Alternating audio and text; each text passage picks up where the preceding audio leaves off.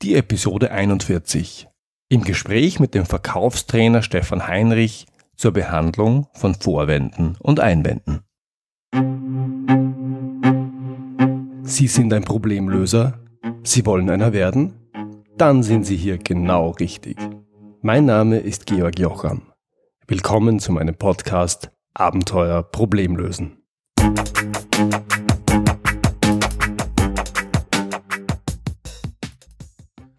Mein heutiger Gesprächspartner ist der Verkaufstrainer, Bestsellerautor und Speaker Stefan Heinrich.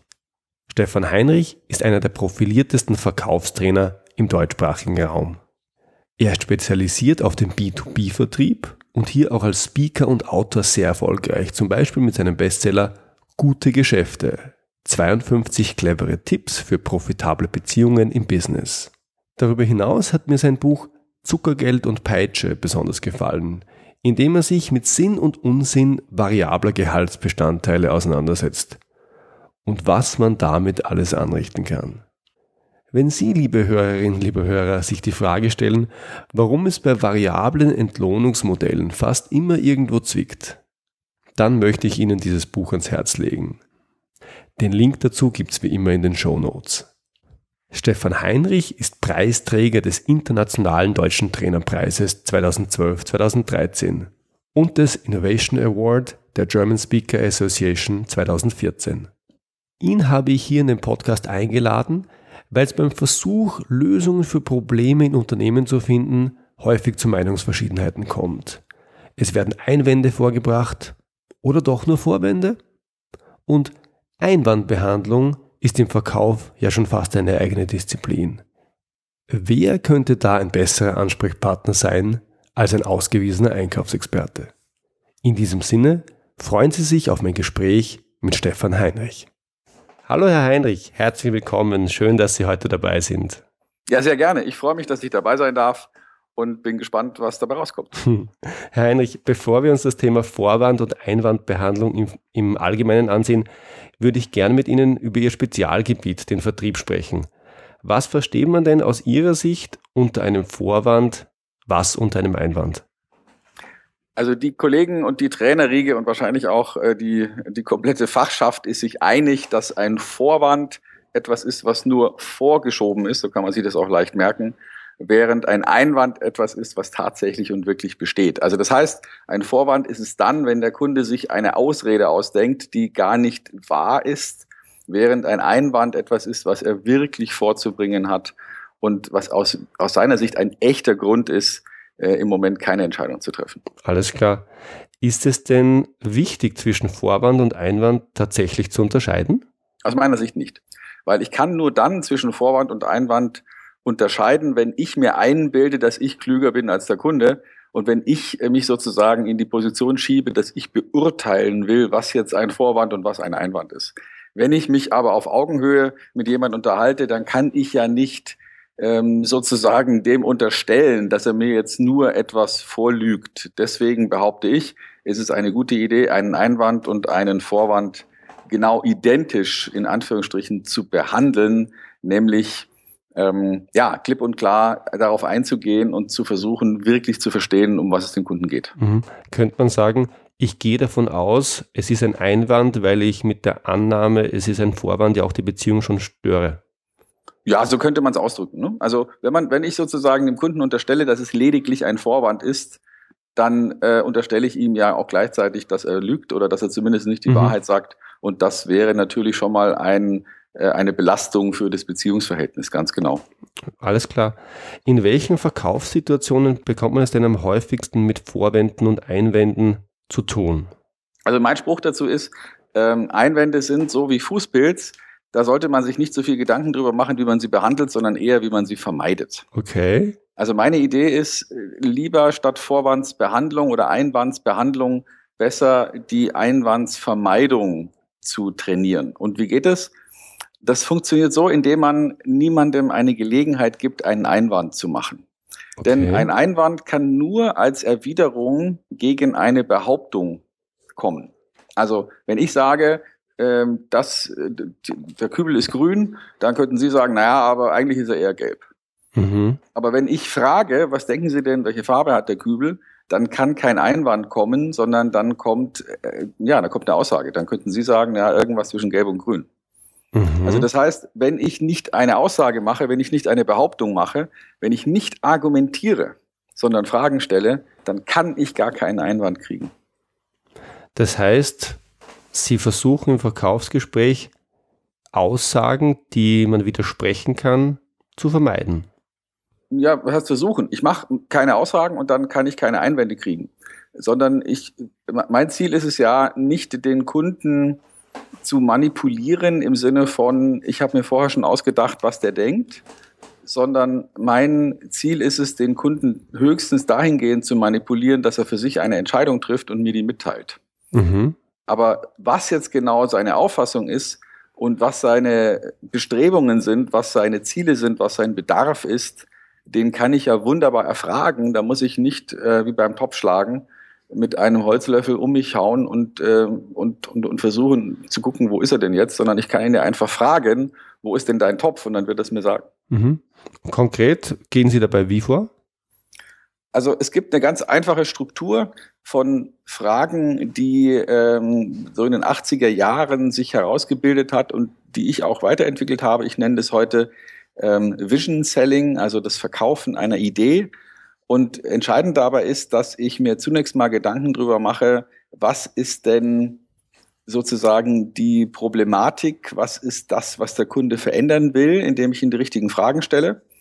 Ähm, ich mache nachher gleich gerne noch mal ein paar Beispiele dazu. Mhm, sehr gern. Und dann noch mal die Motivation äh, zu hinterfragen, also rauszukriegen, wie stark ist denn sein Handlungsdruck und wie stark ist denn sein Handlungssog? Man könnte auch sagen, seine Lust oder seinen, seinen Nutzenwunsch, um eine neue Situation herbeizuführen. Mhm. Also fangen wir mal mit der Problematik an. Ja, gerne. Da wäre es vielleicht eine gute Formulierung zu fragen, ähm, ich mache jetzt mal mein Thema. Ich bin in erster Linie damit unterwegs, Verkaufstrainings zu verkaufen. Mhm.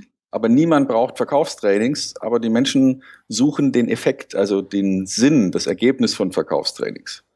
Mhm. Und wenn ich also jetzt einen Geschäftsführer vor mir hätte, dann würde ich ihn beispielsweise fragen, wenn Sie jetzt an die Leistungsfähigkeit Ihrer Vertriebsorganisation denken, insbesondere im internationalen Wettbewerbsvergleich, was sind denn da Ihre drei wichtigsten Punkte, die immer wieder auftauchen? Was liegt Ihnen da persönlich am Herzen? Das wäre jetzt zum Beispiel so eine Frage, die ich stellen würde und man merkt schon, da muss einer vielleicht eine Sekunde nachdenken oder zwei, bevor er mir antwortet. Mhm. Die Zeit gebe ich ihm dann auch oder ihr und dann kriege ich eine umfangreiche Antwort. In der Regel ist die aber nicht vollständig, weil niemand seine Probleme oder Schwierigkeiten sozusagen vorsortiert im Kopf mit sich rumträgt. Ja sondern ich muss dann vielleicht nochmal fragen und vielleicht noch ein drittes Mal, vielleicht auch ein viertes, fünftes, sechstes Mal, bis ich das Gefühl kriege, okay, jetzt habe ich wirklich verstanden, was den umtreibt. Mhm.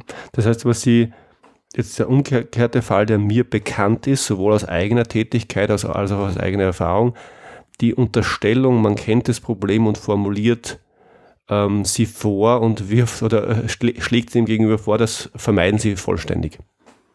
Ja, und zwar aus dem einfachen Grund, das ist, ähm, das ist nämlich schädlich. Mhm. Ich habe dazu ein Bild entworfen, das ich gern mal hier schildern will. Äh, stellen wir uns vor, wir gehen, wir haben eine Verletzung, vielleicht eine Hüftverletzung vom Skifahren und äh, gehen also zu einem Arzt, von dem wir wissen, das ist eine Koryphäe. Mhm. Also der ist uns mehrfach empfohlen worden, der Hüftspezialist schlechthin. Ähm, wenn man, also da sind sozusagen nur Scheichs und, und Milliardäre. Mhm. Also der ist, das ist weltweit die Koryphäe. Und wir kriegen durch einen glücklichen Zufall, weil vielleicht ein Kumpel von uns, den im Kindergarten schon kannte, einen Termin sitzen im Wartezimmer, werden aufgerufen, der geht zum Behandlungszimmer, klopfen, die Tür geht auf, wir treten ein, schließen die Tür und sehen, und vielleicht so drei, vier, fünf, sechs, sieben Schritte weiter am Schreibtisch sitzt der Arzt und schaut uns an. Und ja. wir gehen humpelnderweise, weil es ja weh tut, humpeln also auf diesen Schreibtisch zu. Und während wir dahin humpeln, macht er sich offenbar Notizen und als wir näher kommen und am Schreibtisch ankommen, sehen wir, der macht sich keine Notizen, der hat gerade ein Rezept geschrieben. Ja. Und als ich am Schreibtisch ankomme, reißt er das Rezept ab, drückt mir das in die Hand und sagt, holen Sie sich vorne nochmal eine Unterschrift unten in der Apotheke, eine Salbe, bitte morgens äh, zehn Minuten einreiben, mittags und abends, dann ist es in drei Tagen vorbei. Naja, und wenn das so einer macht, was denken wir dann von so einem Mediziner? Vermutlich denken wir, das ist, das ist eine Pfeife. Der hat keine Ahnung. Obwohl wir ja vermutlich in der Regel nicht selber Mediziner sind und seine Leistung gar nicht einstufen können. Vielleicht ist er ja eine Koryphäe und hat allein an der, am Muster unseres Humpelns erkannt, was uns fehlt. Könnte ja sein. Ja. Jetzt machen wir die gleiche Szene nochmal ein wenig anders. Wir betreten den Raum und der Arzt sagt, gehen Sie bitte rüber zur Behandlungsliege und ziehen Sie sich schon mal die Jeans aus. Ich schaue mir das gleich mal an. Währenddessen macht er sich ein paar Notizen, dann steht er auf, geht rüber und untersucht sie zehn Minuten lang bewegt die Hüfte, drückt, seitliche Spreizung, anwinkeln, ja, sagt, mhm. tut das weh, tut das auch weh, aha, wie weh tut das? Und untersucht sie zehn Minuten lang. Und dann sagt er, Sie können die Jeans wieder anziehen, geht dann zu seinem Schreibtisch und drückt Ihnen das gleiche Rezept in die Hand. Was denken wir jetzt über den? Das fühlt sich sehr viel besser an. Genau. Und der Grund dafür ist, der Kunde kann die Kompetenz der Lösung in dem Moment, wo sie angeboten wird, ja gar nicht erkennen. Also der kann unsere Kompetenz nicht erkennen. Er weiß nicht, wie gut die Lösung ist. Mhm. Aber der Kunde kann die Intensität der Untersuchung erkennen. Also das heißt, wenn, selbst wenn wir sofort wissen, und also ich möchte jetzt nicht überheblich erscheinen, aber wenn ich zwei Minuten mit einem Geschäftsführer über seinen Vertrieb spreche, dann weiß ich sofort, was fehlt. Ja. Das sehe ich einfach. Ja. Aufgrund meiner Erfahrung. Aber der Teufel soll mich holen, wenn ich ihm sofort sage, ich habe die Lösung. Ja, wie viel Zeit würden Sie sich da nehmen, üblicherweise? Bis ich das Gefühl habe, dass er jetzt alles gesagt hat, was ihm auf dem Herzen liegt. Ja, okay. Und das ist, das ist letztlich, ich will nicht sagen das Geheimnis, weil in jeder vernünftigen, auf Augenhöhe basierenden menschlichen Beziehung ist es ja so, dass man sich erstmal zuhört und erstmal versteht, bevor man dem anderen vielleicht einen Ratschlag gibt oder eine Idee liefert, wie er es besser machen könnte. Ja, natürlich. Warum sollte das dann im Business anders sein? Machen aber viele anders. Vielleicht auch, weil sie sich überwältigen lassen von der eigenen Kompetenz und weil sie sich hingeben, diesem Reiz eben sofort zu sehen, ah, schau mal da, so ist es, ich habe eine Lösung. Mhm. Und stattdessen ist es viel wichtiger, dass wir erstmal sozusagen ein Schlaglicht auf die Untersuchung legen und nicht so sehr auf die Therapie. Mhm. Jetzt, ich denke ein bisschen in, an meine berufliche Vergangenheit. Das ist ja auch ein Reiz, der gefördert wird. Also die Frage ähm, nach Lösungen kommt ja rasch. Der muss genau. man dann, der muss man dann, oder der darf man dann nicht nachgeben, sondern bewusst in die, jetzt im medizinischen Sinn, in die Anamnese oder in die Problemerforschung gehen und ignorieren, dass da jemand vielleicht schon einen Schnellschuss haben möchte. Na, ich kann das nur empfehlen, ja, weil wenn man sofort zurückschießt, sozusagen, wenn einer sagt, jetzt äh, erzählen Sie mal, was Sie mitgebracht haben und dann anfängt irgendwas zu erzählen, die Wahrscheinlichkeit, dass man jetzt zufällig genau das trifft, was der braucht, mhm. die ist ja schon rein mathematisch winzig. Insofern ja. ist es auch aus ganz rationalen Gründen keine gute Idee, sofort eine Lösung zu liefern. Ich weiß ja noch nicht mal, in welchen Worten der Kunde sein Problem beschreiben würde. Mhm. Wie soll ich denn dann auch nur ansatzweise eine annehmbare Lösung liefern? Mhm. Also, wie gesagt, auch in dem, in dem gerade eben Beispiel mit dem Arzt und dem, dem Hüftschaden, vielleicht hat der Arzt ja die Lösung gerade geliefert, aber ich nehme sie nicht an. Ja. Ich akzeptiere sie nicht, weil ich denke, der kann ja nicht kompetent sein. Also es geht gar nicht so sehr darum, die richtige, in Anführungsstrichen, Lösung zu haben, sondern es geht darum, den Kunden in einen Zustand zu manövrieren, wo er auch bereit ist, eine Lösung anzunehmen. Ich verstehe, ja. Ja, Jetzt, ich würde gerne auf die zwei Punkte eingehen, die Sie äh, vorhin schon genannt haben, nämlich Sie er, ergründen die Motivation, Sie sehen, was ist der Druck, was ist der Sog. Was genau. darf man sich denn darunter vorstellen? Na, wenn ich das Problem kenne, also angenommen, jetzt hat der Geschäftsführer auf meine Frage hin äh, und ich habe die Frage vielleicht mehrfach wiederholt und hat sich herausgestellt, also sein wirkliches Problem ist, und da mache ich jetzt einfach mal ein Beispiel, dass ähm, der Sales-Zyklus zu lange ist. Also die, die Zeitspanne, die von der ersten Kontaktaufnahme bis zur endgültigen Kundenentscheidung vergeht, ist vielleicht 18 Monate und das mhm. ist ihm viel zu lang. Mhm. Sagen wir mal, das ist ein Maschinenbauer oder so ein Unternehmen. Ähm, und er hätte das gerne verkürzt. Das ist seine echte, ehrliche, wichtige Problematik. Ja. Und jetzt wissen wir alle, jeder von uns hat Probleme, mit denen leben wir. Und es gibt andere Probleme, die wollen wir sofort beseitigen und lösen. Und so ist es auch im Geschäftsleben. Ich würde sagen, dass die, der wichtigste und häufigste Grund, warum Geschäfte nicht zustande kommen, ist, dass der Kunde denkt, ah ja, das habe ich vorher schon gehabt, das halte ich jetzt auch noch eine Weile aus. Mhm. Und deswegen müssen Profiverkäufer, wenn sie das Problem erkannt haben, nicht sofort die Lösung präsentieren, sondern nochmal ergründen, wie groß ist denn die Motivation, jetzt wirklich etwas zu ändern. Mhm. Also sagen wir mal, der hat, äh, der denkt, ja, okay, die 18 Monate ist, ist viel zu viel. Dann müsste ich als erstmal seinen Schmerz rausfinden und fragen, sinngemäß, jetzt mal angenommen, du weißt, dass es eine Lösung gibt und tust nichts, wie wirkt sich das denn auf deine Bilanz aus? Oder jetzt, wo wir erkannt haben, das ist ein Problem und es gibt möglicherweise eine Lösung, jetzt mal angenommen, Sie verschieben das Problem nochmal oder die Lösung jetzt nochmal um zwölf Monate, wie wirkt sich denn das auf Ihre Karriere aus? Mhm. Oder auf die Entwicklung des Unternehmens? Oder auf die Ertragslage? Oder auf die Wettbewerbsposition? Mhm. Also ich versuche einen Schmerz zu finden, den er subjektiv wahrnimmt im Zusammenhang mit diesem Problem. Mhm. Und Schmerz finden heißt, der Kunde antwortet, ja, das wirkt sich so und so aus, das ist mir aber eigentlich relativ egal, das halte ich aus. Genau, der könnte ja sagen, na ja, gut, also das war schon immer so, bei, alle anderen haben auch das gleiche Problem. Ähm, es gibt eigentlich keinen Handlungsdruck. Mhm. Ja? Die Welt ist, ist okay. Ja, so wie wir, wir wissen, wir sollten jeden Tag Zahnseide benutzen, aber wenn wir es nicht tun, ja, ne, da steigt die Staatsverschuldung auch nicht. Ja. So in etwa. Ne? Also das heißt, ja, es ist problematisch, sich nicht mit seiner Zahnhygiene zu beschäftigen. Das wissen alle. Aber wenn man es mal nicht tut, na ja, also das werden wir überleben. Mhm, mh. Ne? Also es, und es gibt auch Leute, die haben 20 Kilo Übergewicht und sagen, na ja, was soll's. Ja. Und es gibt Leute, die rauchen und da steht auf jeder Packung drauf, dass es tödlich ist und die sagen, na ja, was soll's, mein Opa ist auch 90 geworden. Ne? Also das heißt, es gibt Probleme, da dürfen wir, in der freien Welt ist das erlaubt, wir dürfen sagen, ja, das Problem kenne ich, das Problem habe ich, scheiß drauf. Und wir müssen, wir müssen rausfinden, wenn wir professionell verkaufen wollen, ob der Kunde im Zusammenhang mit dem Problem einen echten Handlungsdruck verspürt. Also will der, muss der was ändern oder denkt er, oh ja, nicht so schlimm. Mhm. Das ist der Handlungsdruck. Und der andere Teil davon ist der Sog.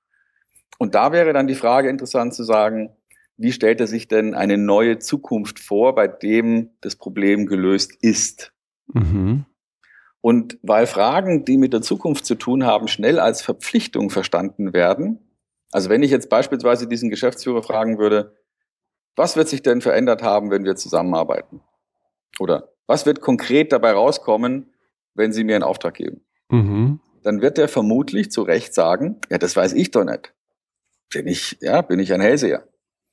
Und deswegen müssen wir die Frage ein bisschen anders formulieren. Wir müssen, also ich nenne diese, ähm, diese Technik, ähm, ich brauche erst sowas wie ein Fantasy-Element, dann brauche ich einen positiven Fokus und dann brauche ich erst das Konkrete. Mhm. Das hört sich folgendermaßen an. Sehr geehrter Geschäftsführer, jetzt mal angenommen, heute in einem Jahr treffen wir uns wieder und schauen zurück auf ein gemeinsames, sehr erfolgreiches Projekt. Was wird sich ganz konkret für Sie in Ihrem Alltag verändert haben? Also das waren genau die drei Elemente. Ich mache erst so ein bisschen Fantasy. Jetzt mal angenommen, stellen wir uns vor, wir setzen uns in die Zeitmaschine und reisen ein halbes Jahr in die Zukunft. Oder mhm. angenommen, wir treffen uns heute in einem Jahr wieder. Oder angenommen, ähm, am Ende von unserem Projekt, sagen wir mal so in neun Monaten, schauen wir nochmal auf die Ergebnisse. Also das heißt, ich mache erst so eine Annahme, mhm. dann mache ich einen positiven Fokus und sage, und schauen auf ein sehr positiv verlaufendes Projekt oder schauen uns an, wie die Zusammenarbeit jetzt im besten Falle optimal funktioniert hat. Also ich mache ein, ein positives Setting mhm. und dann erst frage ich konkret ab und was wird sich dann ganz konkret für Sie verändert haben. Um diesen Faktor, ich kann mir das nicht vorstellen, äh, abzu, wie sage ja, ich es richtig, um, um dem entgegenzuwirken. Genau, zwei Effekte. Den einen haben Sie gerade angesprochen. Was ich mir nicht vorstellen kann, kann ich nicht entscheiden. Also ich will, dass er sich vorstellen kann, mit mir zusammenzuarbeiten. Ja. Und der andere Faktor ist, ich möchte, dass er mir sagt, was aus seiner Sicht die optimale Zukunft ist, wo er hin will. Also was will er wirklich erreichen? Was hm. ist sein, äh, ja, was ist sein Traum? Was ist das, wovon er sich angezogen fühlt? Was ich bei ihm konkret tun muss, damit er sich wohlfühlt. Genau, welchen Zustand hätte er gerne, um zu sagen, okay, prima, jetzt habe ich das Problem mhm. gelöst. Und diese äh, Frage zum Sog, die stelle ich genau dort, wo ich den Druck identifiziert habe. Ja, also das ist im Prinzip baut es aufeinander auf. Ne? Also ich brauche erstmal ein Problem, mhm. das er für sich identifiziert hat, wo er sagt, ja, das ist mein Problem. Dann muss ich herausfinden, wie stark ist denn der Druck, von diesem Problem wegzugehen. Mhm. Und parallel dazu oder im Anschluss danach frage ich ihn, und wie stark ist denn dein Sog? Wo willst du denn hin? Wie muss es denn sein, damit du denkst, das Problem ist jetzt beseitigt? Mhm. Gefällt mir sehr gut. Muss ich gleich ausprobieren. Jetzt äh, denke ich äh, bewusst ein bisschen weg vom Vertrieb. Jetzt schaue ich mir ein gewöhnliches Unternehmen an und ich sitze im Meeting und es gibt ein Problem zu lösen und ich mir begegnen Vorwände und Einwände. Sie kennen diese Einwände, das klappt doch nie, alles schon mal probiert, viel zu teuer oder ein bisschen subtiler. Ach, kommen Sie oder ja, Sie als, keine Ahnung wer, Sie als Vertrieb, Sie als Controlling, Sie als wer auch immer, Sie müssen natürlich mit so einem Vorschlag kommen. Also Vorwände, Einwände in Meetings zu großen, zu kleinen Themen gibt es natürlich immer. Würden Sie eine solche Vorgehensweise, die Sie gerade vorgeschlagen haben, auch für das ganz normale Leben empfehlen, also für normale Problemlösung im Unternehmen und nicht spezifisch im Vertrieb? Ja, also äh, gehen wir es nochmal differenziert an. Ja. Zunächst mal würde ich mich dafür interessieren, wer hat denn hier überhaupt wirklich die Macht? Also wer hat denn was zu sagen? Mhm. Also es gibt in, in Deutschland so einen Spruch, den kennen Sie vielleicht auch, was stört's die deutsche Eiche, wenn sich die Wildsau an ihr schabt? Hm, ja. Also die Frage ist, äh, wenn ich jetzt sozusagen jemand bin, der ein Projekt vorantreiben will im Unternehmen, möglicherweise muss ich ja gar nicht auf jeden hören, der mir das madig machen will. Ja. Sondern muss mich an die orientieren, die nachher auch wirklich die Entscheidungen treffen und die für mich wichtig sind. Mhm. Also das wäre mal die erste Frage. Muss ich wirklich sozusagen jeden Einwand, der von irgendeinem vorgebracht wird, annehmen und untersuchen oder kann ich auch sozusagen Unrat vorbeischwimmen lassen? Mhm. Das ist mal die erste Frage. Mit, mit, wem muss ich wirklich, wer ist für mich relevant, wer entscheidet? Ähm, und die zweite Frage wäre, ähm, und da gilt genau das, was ich vorher auch gesagt habe, ich kann auf eine Frage definitiv keinen Einwand kriegen. Mhm.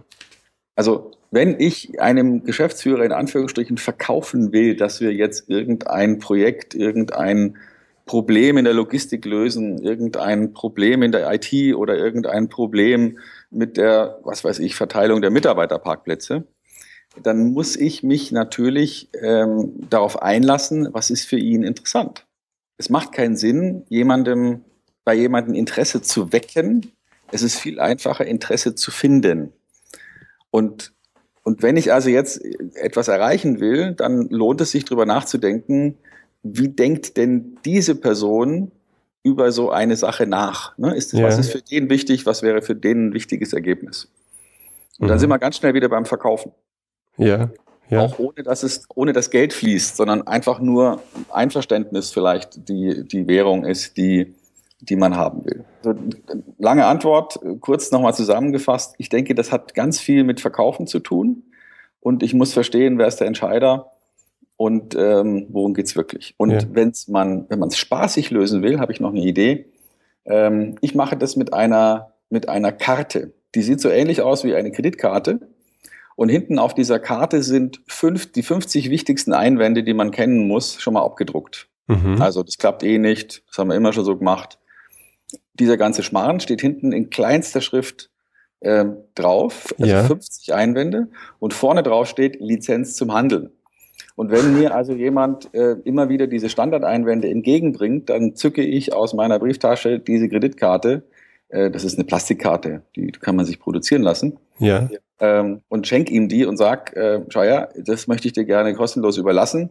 Da sind die 50 häufigsten und wichtigsten Einwände schon mal hinten drauf.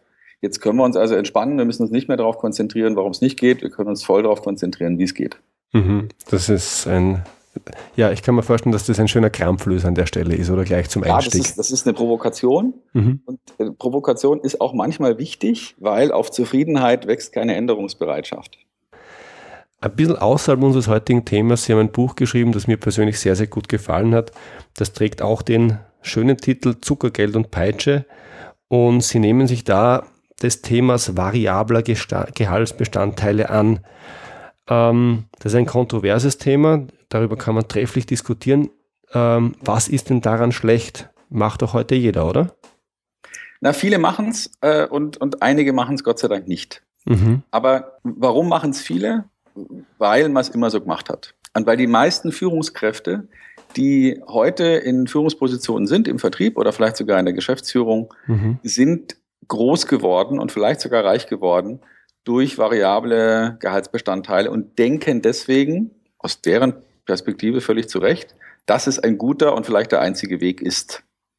Mhm. Ähm, ich behaupte, also wir wissen aber heute aus wissenschaftlichen Untersuchungen unterschiedlichster Richtungen und da gibt es überhaupt keine zwei Meinungen. Mhm. Wir wissen heute, dass in Aussicht gestellte Belohnung kontraproduktiv ist im Zusammenhang mit intellektuell anspruchsvoller Arbeit. Mhm.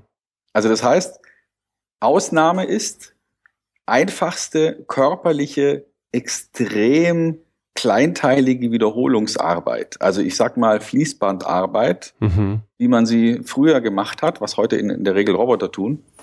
Ähm, das ist tatsächlich so, da kann man einen positiven Effekt erkennen, wenn man sowas wie Akkordlohn ausspricht. Ja. Ähm, aber dennoch machen die meisten Unternehmen das inzwischen nicht mehr, weil es eben darauf basierend noch jede Menge andere Nebeneffekte gibt, die man nicht haben will. Also das heißt, man kann heute klar sagen, es ist wissenschaftlich eine einzige Meinung da draußen, in Aussicht gestellte Belohnung ist kontraproduktiv für die Leistungsfähigkeit von Arbeitnehmern.